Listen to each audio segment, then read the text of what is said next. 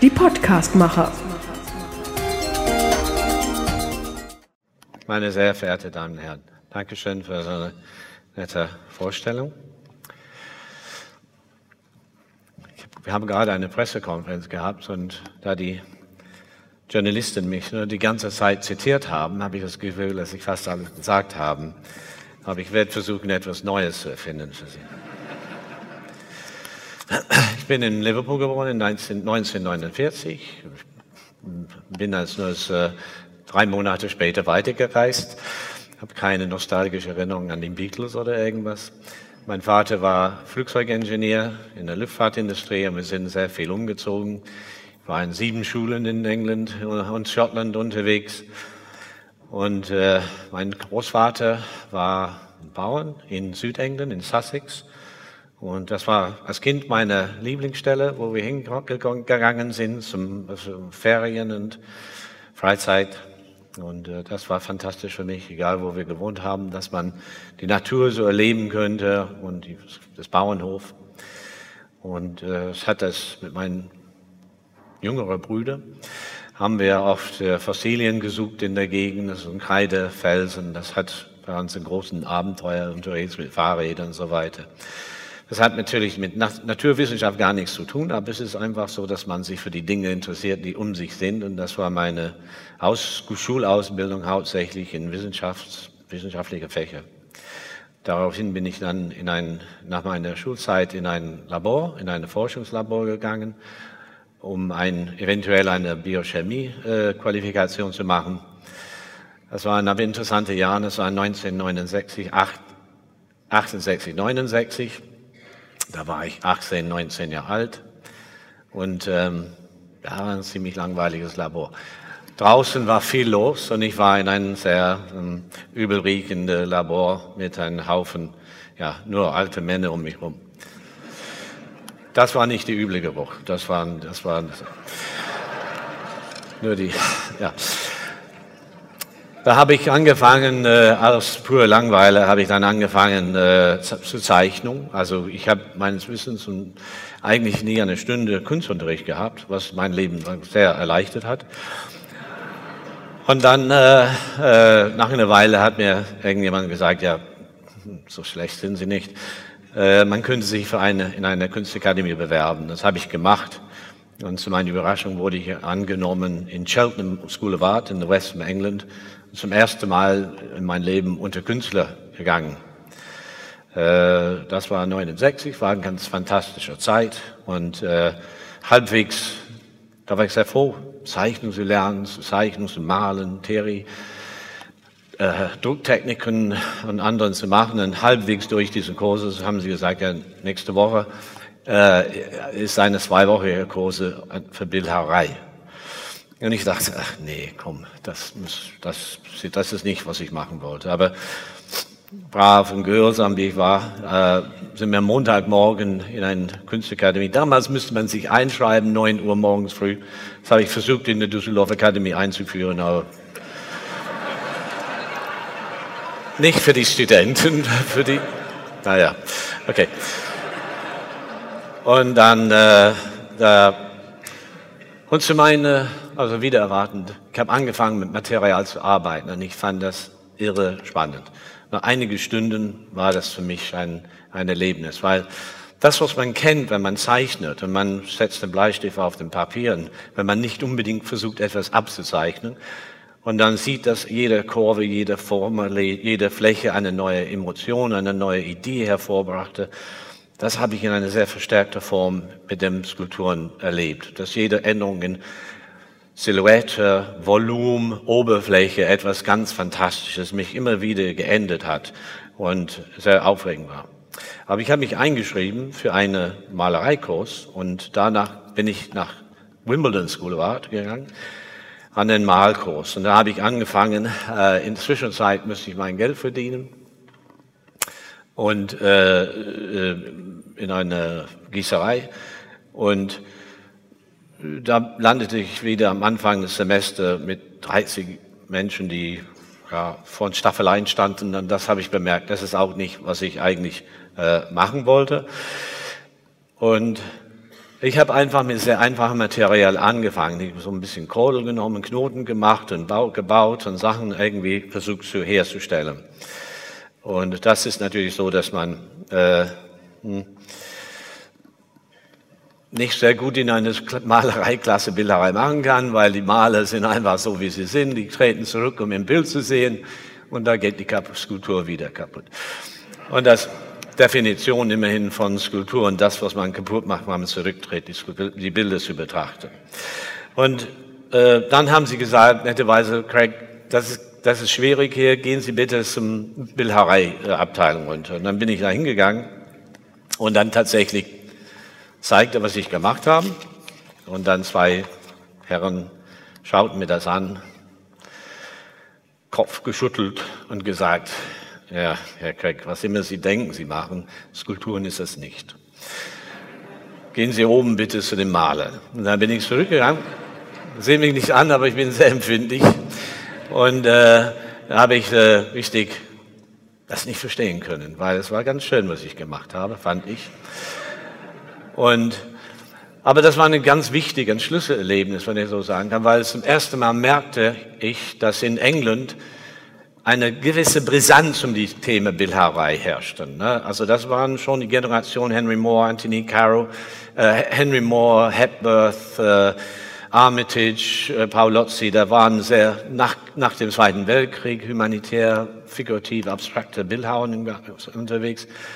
Die zweite Generation, die diesem Generation ist eigentlich herausgefordert haben, das waren metallkonstruktive Bildhauern wie Anthony Caro, Philip King, Tim Scott.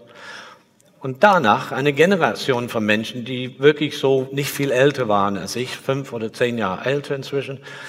Und das war äh, Richard Long, Gilbert Job, Barry Flanagan und äh, eine ganze Generation. Also schon zu meiner Zeit als 19-Jähriger, 20-Jähriger, da waren drei Generationen von Bildhauern in äh, England, in Großbritannien, die wirklich so, und man merkte, ich merkte, dass einfach die Niveau der Auseinandersetzung, der Diskurs, was die da besprochen haben, das waren nicht nette Gespräche, das waren wirklich so Charakterassassinationen, also waren wirklich ganz innerlich passionierte äh, Auseinandersetzungen mit sehr viel, und ich merkte, dass die Bildhauerei es ging nicht um irgendwelche interessante Dinge zu machen, es ging um etwas Wichtiges.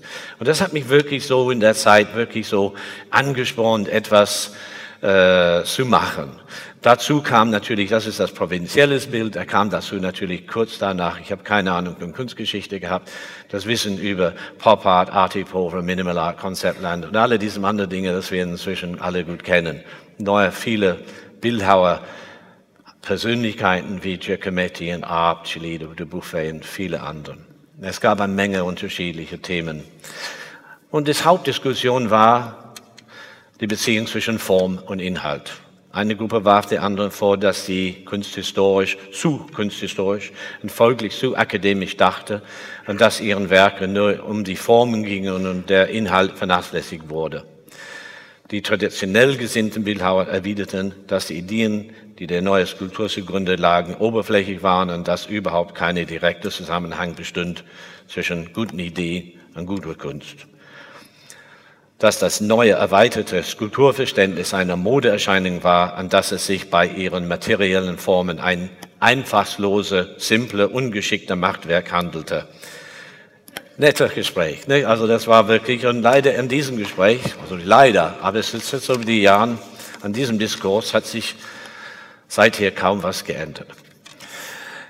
Ich bin immer überrascht, wenn Menschen sagen zu mir, neulich hat eine gesagt, ich interessiere mich für Ihren Statuen. Meine Statue, Stat, Statuen kann ich nicht mal sagen. Aber in das Wort selbst ist etwas signifikant, ne? ist das eigentlich vom Stasis, eine gefrorene Realität, irgendwas lebhaft und leblos einfach da im Raum steht. Das ist vielleicht irgendwas von Stasis, Statik, Statue, Assoziation, eine Vorstellung von Bildhauerei. Das ist ganz falsch. Die Entwicklung der Bildhauerei ist sehr dramatisch. Die Geschichte der Bildhauerei stellte eine sehr dynamische Entwicklung dar in den letzten 100, 120 Jahren, in der sich die Bildhauerei nicht nur neue Formen, sondern auch neue Funktionen und Aufgaben gestellt hat.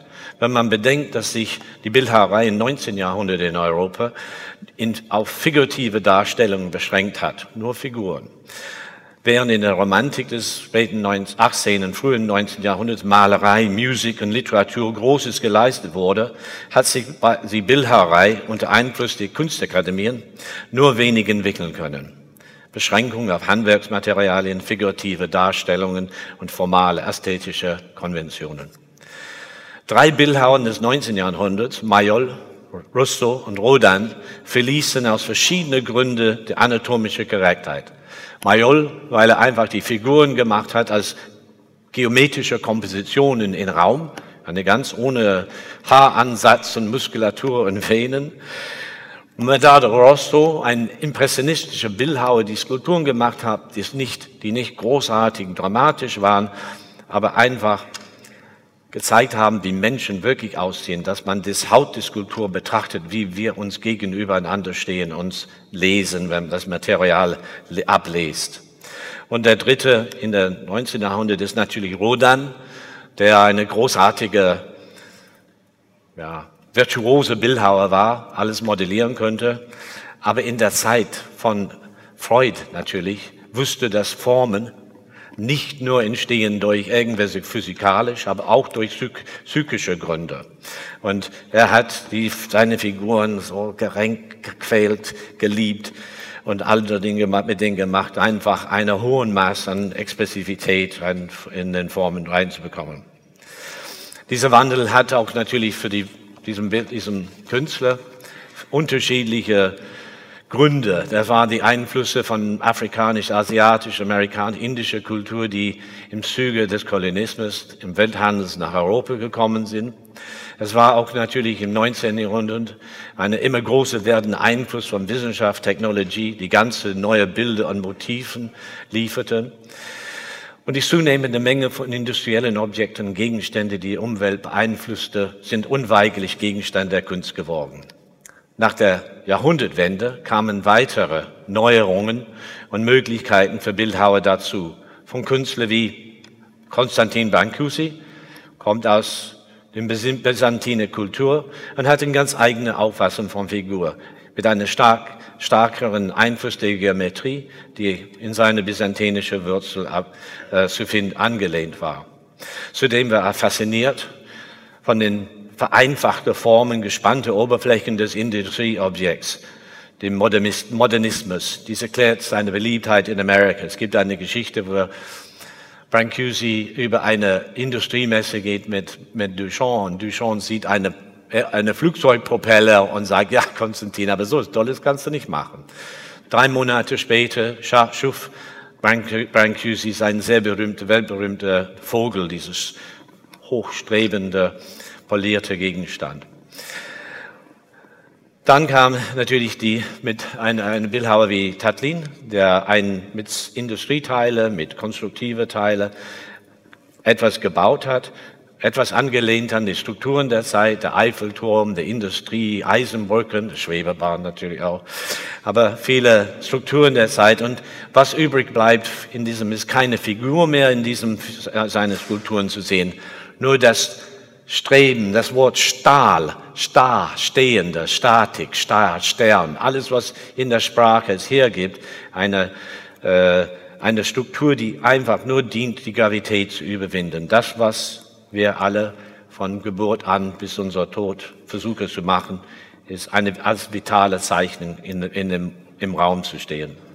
Und der dritte entscheidende Einfluss, die den, in den 20 Jahrhundert sehr viel Einfluss gehabt hat, war Duchamp und seine Ready-Mades. Also indem er eine Pissoir ausstellte in Paris, hat er natürlich eine bürgerliche französische Publikum damit erschrocken. Aber was viel wichtiger war dabei, ist, dass er gezeigt hat, dass alles, was ums rum, alles, was in unserer Umgebung ist, hat eine Wirkung auf, auf uns und hat eine Bedeutung für uns und daher auch mit in der Kunst mit einbezogen werden könnte. Das ist eine, aber eine zweite Relevanz hat seine Arbeit und das ist, dass er gezeigt hat, und das ist sehr wichtig, der Beziehung zwischen Dinge und Sprache. Es ist einfach so, dass alles, was wir in unserem Kopf haben, kommt aus dem Material. Alle Sprache, alle Begriffe, alles, was wir von Vorstellungen haben, ist einfach aus dem Material gewonnen worden. Und das ist eine, äh, eine Beziehung, dass Künstler bemerkt haben, dass wenn man so ein Ding hat, so sich in drei Dimensionen den Raum ausdehnt und vierte Dimension vielleicht Zeit dazu, und das existiert in reellen Raum, physisch, aber wenn es nicht da ist, habe ich immer noch eine Dimension und ein Wort und eine Farbe und eine, eine Geschichte, eine Technologie, eine Mathematik, die diesen Gegenstand umgingt. Also eine abstrakte, im Kopf existierende Handy oder jeder Antele äh, Mikroskop. Und das ist natürlich das metaphysische Wort, wenn man äh, existierendes äh, Ding, das man mit sich trägt. Und die Beziehung zwischen den zwei ist sehr eng natürlich. Und was Künstler bemerkt habe in der Zeit und deswegen die Relevanz von das Ready-Made, ist, dass die Künstler haben bemerkt, dass diese Begriffe, diese Wolken von Begriffe, die um diese Sachen schweben, diese Begriffe können modifiziert werden, ausgetauscht werden, indem es in einem anderen Kontext erschienen sind oder in einer anderen äh, äh, Form irgendwie präsentiert werden. Und das ist eine sehr wichtige. Man könnte ein Ding, ein Hasenpfote, eine Suppendose, eine Neonlampe, alle diese Dinge, die wir jetzt inzwischen in der Kunst völlig transformieren, indem man es neue Begriffe gibt oder die Begriffe modifiziert. Man könnte es trans transformieren. Also, das heißt für mich relativ jung noch. In den, äh, es gab äh, drei äh, Techniken oder Herangehensweise, die traditionelle Techniken des Schnitzel, Meißeln und Modellieren, jedoch befreit von dem Zwang, nur präzise anatomische Darstellungen zu machen, konstruktive Skulpturen zu bauen, meist geometrisch durch Verwendung von Stahl, Holz und ähnliche strukturellen Materialien. Und drittens, die Gegenständen, von, die Verwendung von Gegenständen der Alltagswelt oder Ready-Mades. Also, entschuldigen Sie ein bisschen jetzt Kunstgeschichte, aber es handelt sich um, einen, um entscheidende Schritte, durch die sich der Bildhauerei von der genaueren Darstellung der Anatomie löste und zu einer Disziplin wurde, die mit Materialien aller Art und deren Bedeutung umgehen könnte. Die Bildhauerei ist die Disziplin oder das Fach, die sich im Wesentlichen damit befasst, wie Materialien und materielle Formen auf uns wirken so etwas, so etwas sah die Situation, als ich Anfang der 70er Jahre mit meinem künstlerischen Arbeit begann. Ich denke oft, dass es ein guter Zeitpunkt, ja, eine echte Glücksfall war, damals in Großbritannien ein Grund, eine junge Bildhauer zu sein. Oder war es doch umgekehrt? Vielleicht bin ich dadurch, dass es eine solche interessante Zeit war, überhaupt erst zur Bildhauerei gekommen. Wie auch immer. Für mich war die Bildhauerei von Anfang an ein Weg, Neues zu entdecken, neue Ideen, neue Anwendungen für eine spezifische Material, völlige neue Materialien, anstatt in eine enge Definition der Skulptur festzuhalten. 1973 begann ich am Royal College of Art zu studieren, das damals ein fantastisches Gebäude in Queensgate hatte, hinter dem Naturkundemuseum und dem Geologischen Museum, mit dem wir einen gemeinsamen Hinterhof hätten. Das spricht mein altes Interesse für Natur und Geologie auf, eine Paradies der Dinge und Formen, das mich tiefer prägte als Kunstgeschichte und Ausstellungen. Es wird oft gesagt, ein beliebtes äh, Schema, dass im 20. Jahrhundert die erste Hälfte wurde durch die Arbeiten von Picasso geprägt, aber dass in der zweiten Hälfte des 20. Jahrhunderts, dass die Arbeiten durch Duchamp geprägt werden. Es ist tatsächlich so, dass bis den 70er Jahren die Ideen von Duchamp beherrscht das Denken. Nicht alle, aber viele Strömungen in der Bildhauerei nach dem Zweiten Weltkrieg basierte auf den Strategie der Benennung. Pop Art, Fluxus, Art Typova, Zero, Concept Art, Minimal Land Art. Land Art war besonders interessant, weil sie sich mit Dingen befasst, die nicht in den Rahmen der Galerien oder Museen passten, aufgrund ihrer Größe, ihres Orts, ihrer vergänglichen Natur.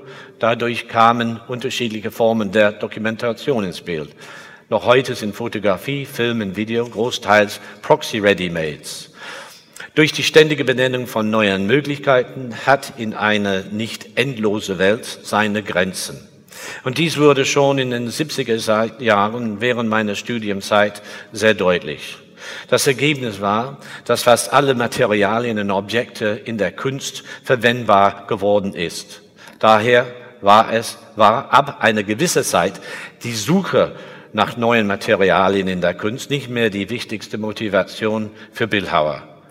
Der entscheidende Punkt war für mich und viele andere Künstler weniger der Erschließung neuer Dinge, sondern mehr die Verknüpfung zwischen Material, Sprache und Bedeutung.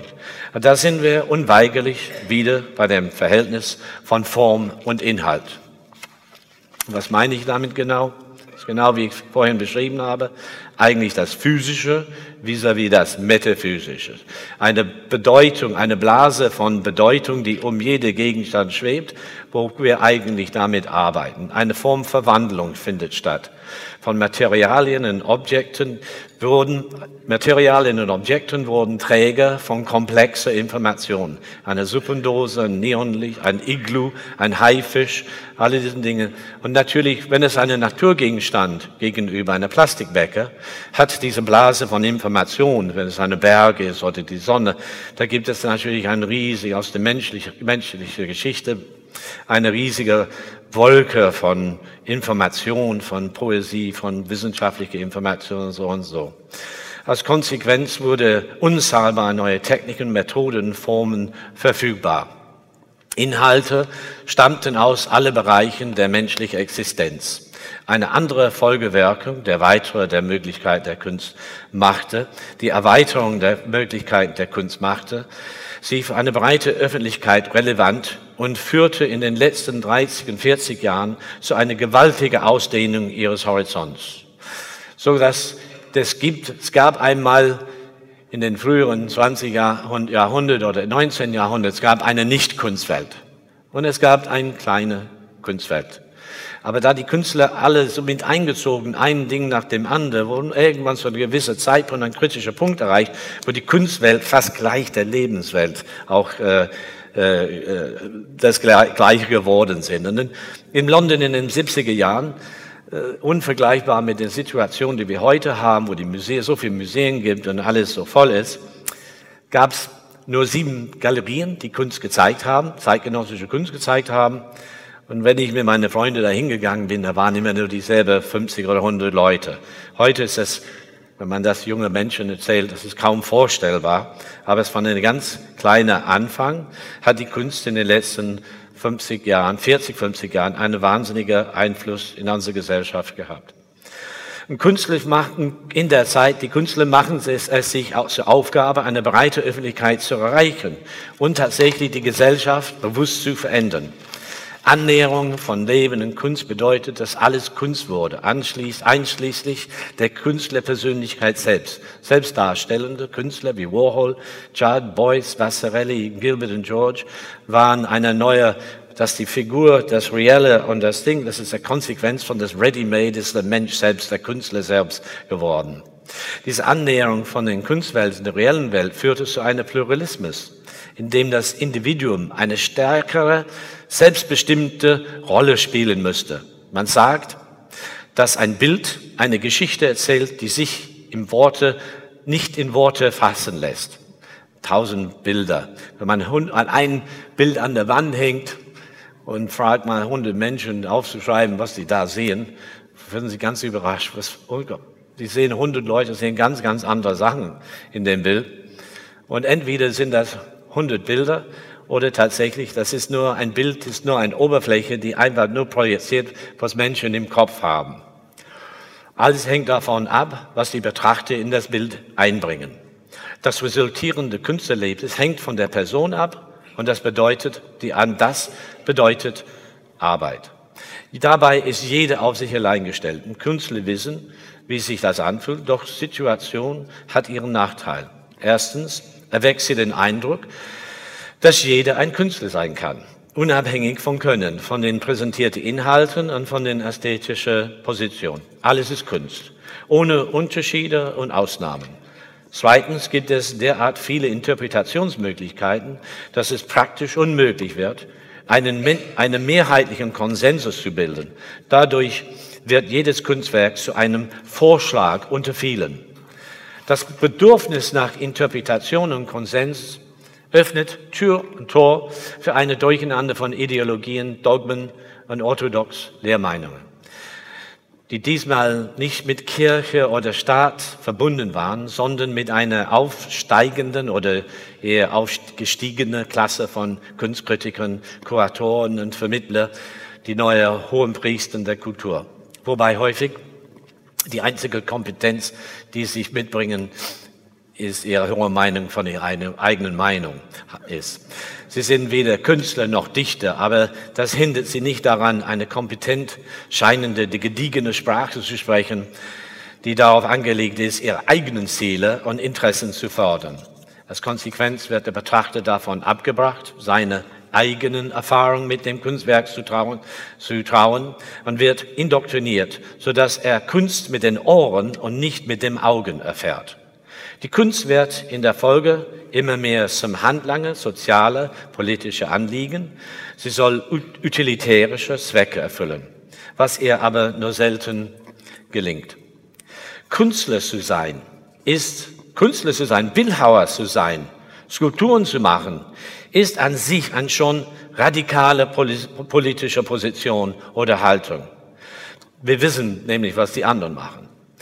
Der Inhalt von Skulptur ist skulptural, genau wie die Inhalt von Musik musikalisch ist und nicht mit banalen, oberflächlichen Verbalisierung ersetzt werden kann. Sie befassen sich, sie befassen sich mit unserer Beziehung zur materiellen Wirklichkeit, zur Natur und mit den Ursachen der Erschein Erscheinung der Dinge. Sie fasst das, was wir wissen, und ebenso wichtig, das, was wir nicht wissen, in Bilder. Bilder für unsere Ansichten und Fantasien. Als junger Bildhauer stand ich unter dem Einfluss einer radikalen Innovation, innovativen Generation. In den frühen 70er Jahren war ich zum Beispiel von Minimalkunst fasziniert, bis es offensichtlich für mich wurde, dass ihre industrielle Schlichtheit, die reduzierten Formen und Repetition nicht in der Lage war, das, was mich interessiert, darzustellen. Ich habe verstanden, dass mein Weg ein anderer sein würde. Alle möglichen Materialien, außergewöhnliche Materialien, einfache Prozesse, natürliche Prozesse, Beziehung zur Natur. Wie der Mensch Materialien verändert und im Vergleich dazu, wie die Natur Materialien verändert. Meine Rolle als aktive Kraft oder Agent, das waren die Themen, die, die mich interessierten. Dies brachte mich in Kontakt mit vielen Materialien, die damals noch in der Kunst verwendet worden waren, die noch nicht in der Kunst verwendet worden waren. Darunter Kunststoff, Plastik, diese Worte sagen schon sehr viel, aber aus meiner Arbeit mit industriellen Formen, die aus Materialien wie zum Beispiel Kunststoff gefertigt waren, habe ich gelernt, dass industrielle Prozesse einfache, rationale Form verlangen, flach, gerade, 90 Grad, rund, einfache Geometrien, einfach herzustellen, bedeutet einfach herzustellen, ökonomisch, der einfache Abdruck eines industriellen Systems. Das Ergebnis ist eine Formverarmung, Verarmung, eine, der Ergebnis ist eine Formverarmung. Lange Worte manchmal in diesem. Unsere Umwelt in einfache, langweilige und monotone Formen. Wir sind verantwortlich für eine Verarmung der Formreichtum an diesem Planet. Wir nehmen den Wald runter, weil wir eine Wiese brauchen und ein Jahr später bauen, brauchen wir einen Carpark und wir machen aus der Wiese einen Carpark. Utilitarianismus, eine notwendige existenzielle Notwendigkeit für uns alle.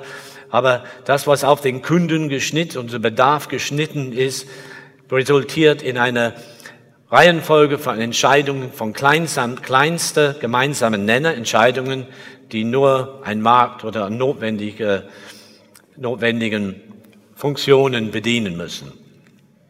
Die Bildhauerei im Gegensatz spielt eine Sonderrolle.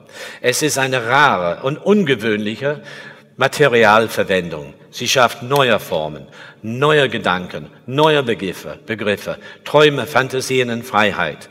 Die Bildhauerei befasst sich mit der materiellen Wirklichkeit als primäre, allgegenwärtige und allmächtige Quelle unserer Existenz. Alles, was uns die Wissenschaft bisher gelehrt hat, betrifft die materielle Natur der Wirklichkeit. Alles, was wir wissen, betrifft die materielle Wirklichkeit und ihre Phänomene. Sie schenkt uns nicht nur unser körperliches Dasein, und auch die Prinzipien, Prinzipien und Elemente der Sprache wurden aus der materiellen Wirklichkeit geprägt.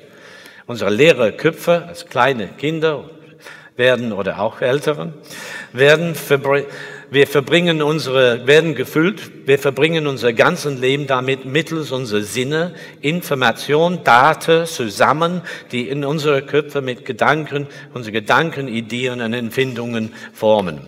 Im Verlauf unserer Evolution haben wir in hohem Maß differenzierende Formwahrnehmungen erworben. Etwa wenn wir die Gesichtszüge eine, oder Geste an anderer Mensch beobachten und daraus exakt verstehen, welche Stimmungslage, welche Gefühllage, welche Alter, Geschlecht und so weiter. Und was für eine Mensch wir bilden uns verurteilen, vielleicht verurteilen gegenüber das der klein bisschen Form. Sonst würde es nicht interessant für uns sein, eine Lächel in ein Bild, die jetzt über 500 Jahren existiert, das würde uns nicht reißen. Ganz kleine Formen ändern unsere Ideen und unsere Empfindung von den Formen. Ich brauche Ihnen nur die Zunge auszustrecken. Ganz klein bisschen, paar Gramm Material und alle Sie denken, das ist ein komischer Kerl hier. Ja. Und das gilt nicht nur für das Gesicht, aber das ganze Körperhaltung. Ne? Also in einer Stadt wie Wuppertal, wo Pine Bausch so viel gewirkt hat, das ist natürlich auch so. Wir sind ein Signaltafel in alles, was wir tun. Wir senden ständig und auch empfängen ganz, die ganze Zeit Signalen. Und die Fähigkeiten, Formen wahrzunehmen, aus materiellen Erscheinungen Gefühle und Gedanken abzuleiten, bildet die Grundlage der Bildhauerei. Die Fähigkeit, die Formen von Menschen, Tieren und Pflanzen richtig zu deuten, ist natürlich war auf jeden Fall in unserer Evolution ein außerordentlich wichtiger für unser Überleben. Doch im Prinzip gilt das nicht nur für Tiere und Menschen und Pflanzen. Es gilt für unsere ganze Umwelt, unsere ganze, um alles Materialien, was umsingelt. Sonst würden wir gar nicht so viel Mühe mit unserer Wohnung und unserer Wohnumgebung äh, um, um, Umgebung, äh, beschäftigen. Doch im Prinzip gilt das für alle, für unsere gesamte materielle Umwelt. Das ist das Wort Mater, Material, kommt vom Mutter, das Wort, und es ist das, was uns gebärt und das, was uns ernährt. Es gibt eine materielle Hierarchie, es gibt eine materielle Hierarchie, in der der Mensch eine führende Rolle spielt. Das menschliche Gehirn und unsere Neuronen sind die komplizierte Struktur, die wir in dem Universum bis jetzt entdeckt haben. Als solche könnte man meinen, dass wir eine Verantwortung für alle Materialien, tierisch, pflanzlich und mineralisch, übernehmen sollten. Eine Verantwortung, die wir bis jetzt verweigern. Es ist vielleicht nicht fair, Naturprodukte mit unseren eigenen Produkten zu vergleichen. Der Natur hat viel mehr Zeit gehabt, dies zu, dies zu kreieren. Es ist auch tatsächlich eine Wunde, dass wir überhaupt etwas herstellen können. Trotzdem haben wir alles verändert. Landschaft, Tier, Pflanz, Chemie, sogar Temperatur. Die Natur wird durch eine verarmte Formwelt ersetzt, Objekte, Architektur, Gesellschaft, Bildung. Dagegen ist die Kunst eigentlich nutzlos. Künstler haben die Möglichkeit, Formen zu entdecken, die zwar nutzlos sind, aber dafür neue Gefühle und Ideen ausdrücken können und dadurch zu Worten, die Formen Bildersprache werden. Als Künstler kommt man zu einer Kenntnis, dass es viel mehr Dinge gibt, die nicht existieren, als Dinge, die existieren.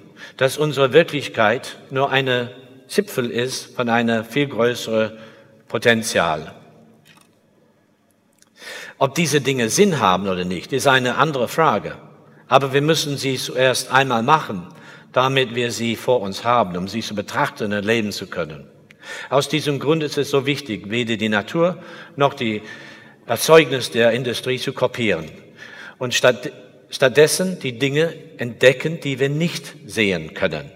Das, bisherige, das bisschen Wirklichkeit, das wir sehen können, ist nämlich eine, unsere stabilisierte Normalität ist, wie gesagt, nur der Spitze des Eisbergs. Die Werke, die am Anfang des 80er Jahren hier entstanden sind, waren enorm wichtig für mich, denn sie lieferte mir die Leitmotive für meine späte Arbeit an einem Katalog von Materialien und Objekten, aus dem ich bis heute schöpfe.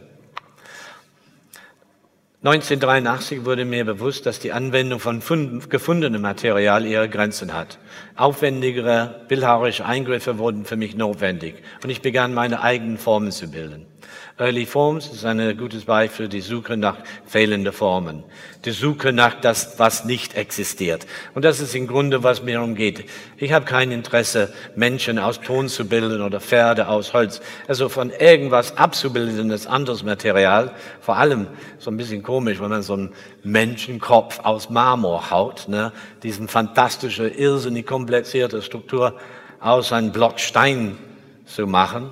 Ja, aber manche von meinen Freunden kann ich verstehen. Aber das ist im Allgemeinen, dass wir, der Bildhauer versucht, neue Dinge vorhanden, das, das, was uns fehlt. Nicht das, was, zu, was da ist, wieder zu wieder bestätigen oder wieder darzustellen. Wir sind auf der Suche in unserer Realität, die wir haben. Ich kann ein biologisches, zoologisches Beispiel geben. Wir wissen zum Beispiel, was ein Schwein ist, ja, das kleine. Wir wissen auch, wie ein Elefant aussieht. Und mit beide von denen wir haben Sprache und Wissen, das uns ermöglicht, die einzuordnen. Trifft man aber, wenn man hier rausgeht, auf dem Fahrpark eine Schweinefand, dann hätten wir ein wahnsinniges Problem. Angst hätten wir, aber nicht die Fähigkeit, diesem Ding zu überhaupt einzuschätzen oder sein. Wir würden nicht wissen, welche Eigenschaften diesem Wesen hat. Aber es gibt in der Tatsache, in der Biologie auf jeden Fall, zwischen der Schwein und der Elefant eine Myriad von Spezies, der hätte sein können. Und vielleicht waren mal oder vielleicht wären sie irgendwann. Aber die existieren in unserer beschränkten Welt eigentlich nur wenige Spezies im Grunde genommen. Und das ist genau vielleicht, was Bildhauern machen. Die sind auf der Suche nach der Schweinefand.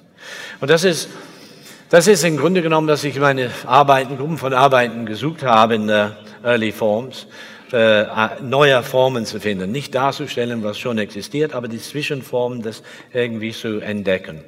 Ich lerne von Materialien. Ich habe keine Ideen. Ich bin nicht irgendjemand, der sitzt oder schreibt da was ich plane, was ich mache. Ich habe eine große Glauben in das Lernen von Material. Wie wir auch in unser alltäglich, alle Menschen haben diesen Beziehung zum Material, aber für einen Künstler ist es einfach so, dass man einfach mit dem Material anfängt, man nimmt ein Stück Ton und man sieht es und ich bewege mich und es bewegt sich. Und ich bewege mich nochmal und es bewegt sich. Und irgendwann ist es ganz erstaunlich, was passiert.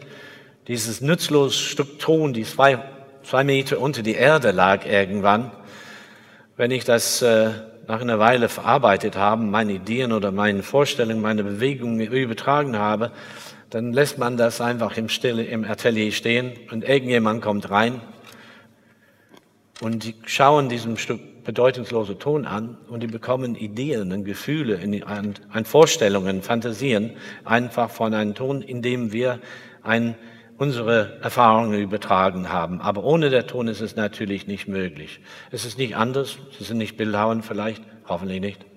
Aber da sind äh, alle von Ihnen schreiben und das ist genau dasselbe. Und das kennen Sie, wenn Sie etwas runter, Sie wissen, was Sie sagen wollen und Sie fangen an, einen Satz zu schreiben und dann merken sie, ja, das gibt, das ist ein tolles Wort. Und nehmen sie ein, bauen sie an, kommt eine Klausel dazu, stellen den Satz und dann manchmal, das kennen wir alle, glaube ich, irgendwann schreiben wir Sätze, wie viel mehr sagen und viel stärker sind als das, was wir eigentlich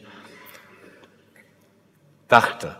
Und das ist Poesis, wo man Material genützt hat, um etwas zu kreieren. Das ist, was die Griechen früher Poesis nennen, also Poesie für uns, aber einfach das Material einsetzen, um irgendwas zu erfahren. Kunst machen ist eine Reise, die man antritt, ohne sie zu wissen, wo man sich führt. Eine Abenteuer. Wenn Sie das vorstellen, wenn Sie ein Blatt Papier haben mit zwei Punkten drauf und die denken, ja, ich, wenn Sie das einfach mal die Punkte zusammenzeichnen wollen, eine gerade Linie, eine Kurve, eine Doppelkurve, vielleicht geht es ein bisschen weiter, mal geht es um den Raum, bevor es wieder auf dem Blatt erscheint, oder vielleicht verlässt es Deutschland oder den Planet oder das Universum. Man merkt, man zwei Punkte auf ein, es gibt endlose Möglichkeiten, zwei Punkte auf ein Blatt Papier zu, zu vereinen. Noch schlimmer ist es, wenn man ein Stück Ton vor sich hat ein 10 Kilogramm Stück Ton. Im Grunde genommen, wenn ich gut genug Bildhauer wäre, könnte ich alles aus diesem Ton machen. Also bekanntlich hat Gott Menschen aus, aus Ton geschaffen. Und das ist einfach, dass man in eine gegebene Form endlose Möglichkeiten hat. Die Arbeit von einem Künstler ist genau das, das Ding zu folgen, Formen zu finden, dass vieles, was nichts bedeutet, dass vieles, was keine Sprache, nichts aufwerft und irgendwie etwas zu finden. Ich finde, dass auf Deutsch sehr, sehr schön ist, weil man spricht von Dichtung ja, wo man Dinge zusammensieht, wo, wo Signifikanzen stattfinden, wo Emotionen, eine Dichte von Emotionen und Ideen zusammenkommen auf eine materielle Ebene. Das ist für mich Dichtung. Ein Signifikanz oder eine Symbol schaffen. Und das Wort Symbol ist auch genauso ein fantastisches Wort dafür, weil es signifiziert Symbol, die Dinge, Bol, die Bälle, die Dinge, die man zusammenzieht, in sich eine, eine Dichte schafft. Ne? Ganz im Gegenteil von das andere. Und das ist das diabolisch, wo der Bälle die Dinge auseinander zerstreut sind. Das ist offenbar etwas für uns Übles und Negatives. Ne? Das ist ein, und das alles zu sehen, was wir machen, das, wir entscheiden uns ständig. Da muss man sich die ganze Zeit mit jeder Form, mit jeder Tat eine neue, einen, ah, meine Frau ist gekommen, wie nett. Hast dich verfahren, ne? Muss ich wieder anfangen? Okay. Für die, die schon eingeschlafen haben, ja, okay. Okay. Und man bewertet es jedes Mal natürlich, es ist nicht nur eine Frage von nur Material hin und her schieben, da damit eingeht, dass man nicht die ganze Zeit Entscheidungen macht, ne, dass man sich entscheidet, was gut, schlecht ist, wecke. Man müsse offen sein, für die, die Dinge zu lesen und zu verstehen. Und das ist eine, was man sagt, ästhetische Entscheidung, wenn man will. Ästhetik, ja, das ist nicht nur mit schön oder nicht schön zu tun. Das ist eine, das ist eine, alle Material, unser Material berührt auf existenzielle Entscheidung. Alle ästhetische Bewertungen von Menschen, Landschaften, Objekte sind existenzielle Bewertungen, Teile unserer Überlebensstrategie. Ob unser Partner, was wir essen, Location, Werkzeug, Bilder, Landschaften.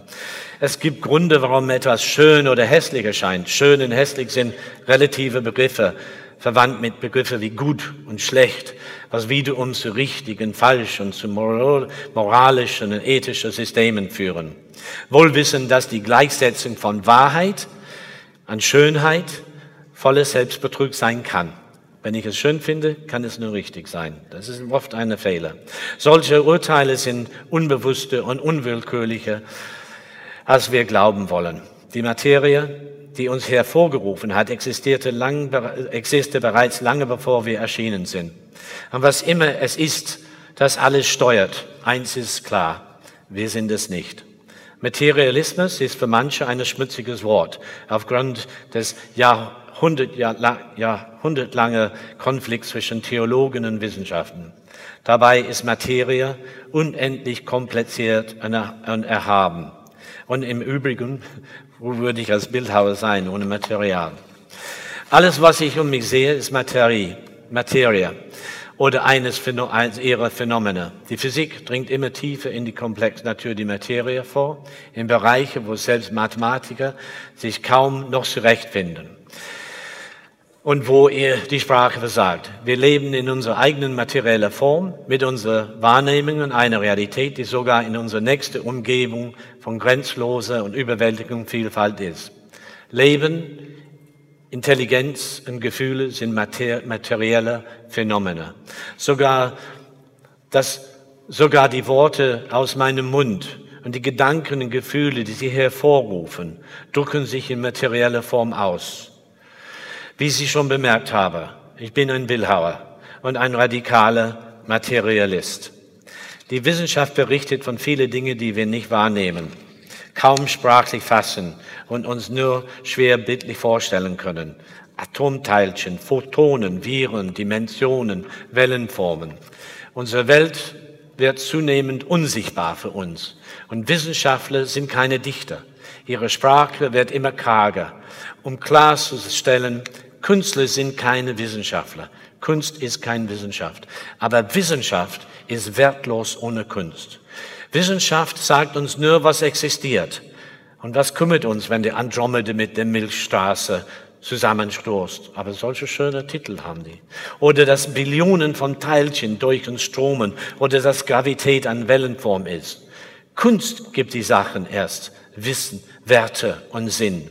Kunst, die Wissenschaft nachahmt, ist leer.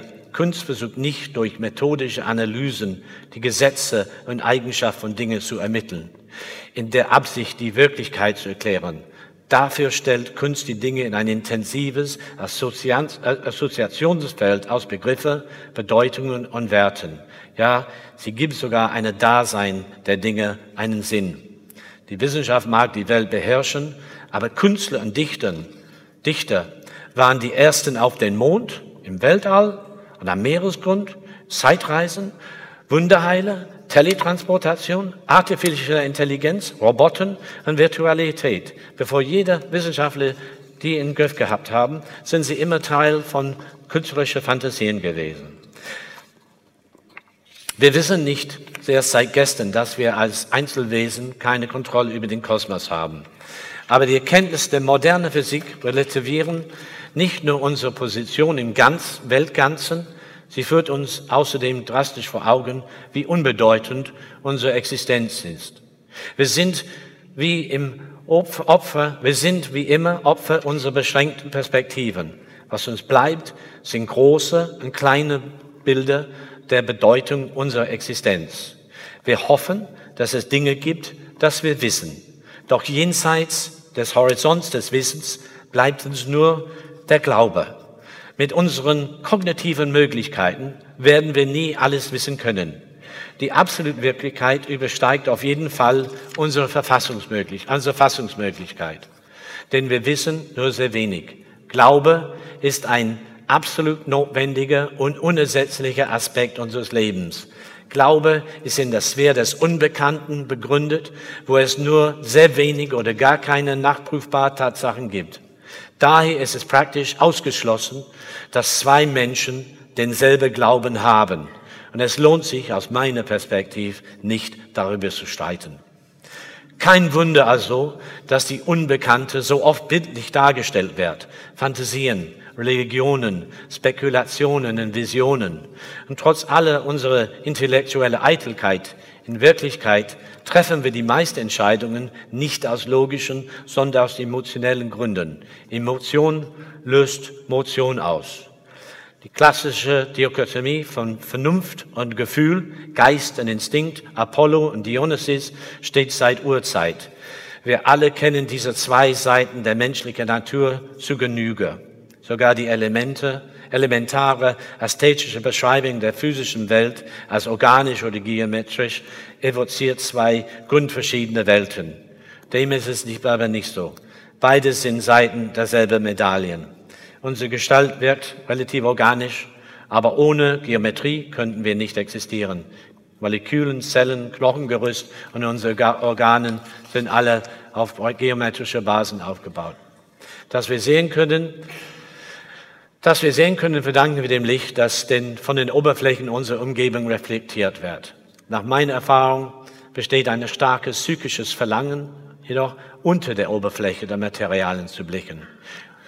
Jede Zentimeter Materie, den wir sehen, ist das Ergebnis einer ausgewogenen Gleichheit. Die Form von jeder Oberfläche ist das Resultat von inneren und äußeren Kräften, ob es der Boden ist, die Sonne oder meine Hand. Ich möchte Werke schaffen, die in dieselbe Intensität Wirkung, ich möchte Werke schaffen, die dieselbe intensive Wirkung ausstrahlen, die ich empfinde, wenn ich die Natur betrachte. Was mich bei meiner Arbeit immer stärker fasziniert, ist die Art, wie die nationale Aufbau der Formen emotionelle Qualitäten erzeugt. Durch den bildhauerischen Prozess werden Formen hervorgebracht, die keinen Zweck erfüllen müssen, und stattdessen Kriterien der Ästhetik und der Findungskraft gehorchen. Dies gilt gleichermaßen für andere künstlerische Disziplinen, für Musik, Literatur und darstellende Kunst. Unsere zwanghafte Suche nach einfachen Lösungen resultiert in eine geistlose Simplizität, die in alle Bereichen, wie zum Beispiel Bildung, Gesellschaft, Landwirtschaft, Medien, Forstwirtschaft, Architektur und Stadtplanung. Wir dürfen nicht der Form der Zukunft nur Politiker und Geschäftsleute überlassen. Kunst ist eine Möglichkeit, die Welt mit anderen Augen zu sehen, durch die Fähigkeiten, Anliegen und Sichtweise einer anderen Person. Das Spannende an der Kunst ist, dass wir nie wissen, wie es morgen aussehen wird. Menschliche Intelligenz ist eine Dimension. Farbe, Oberflächen und Empfinden der Zeit sind nur Produkte unseres eigenen Gehirns. In einem reellen Sinn existieren sie nicht. Wenn sie fehlt, bricht alles zusammen. Eine geistlose Nichts. Ich bin ein Bildhauer. Ich bin ein radikaler Materialist und daher kann ich Ihnen vom Grunde meines Herzens sagen, machen Sie das Beste raus.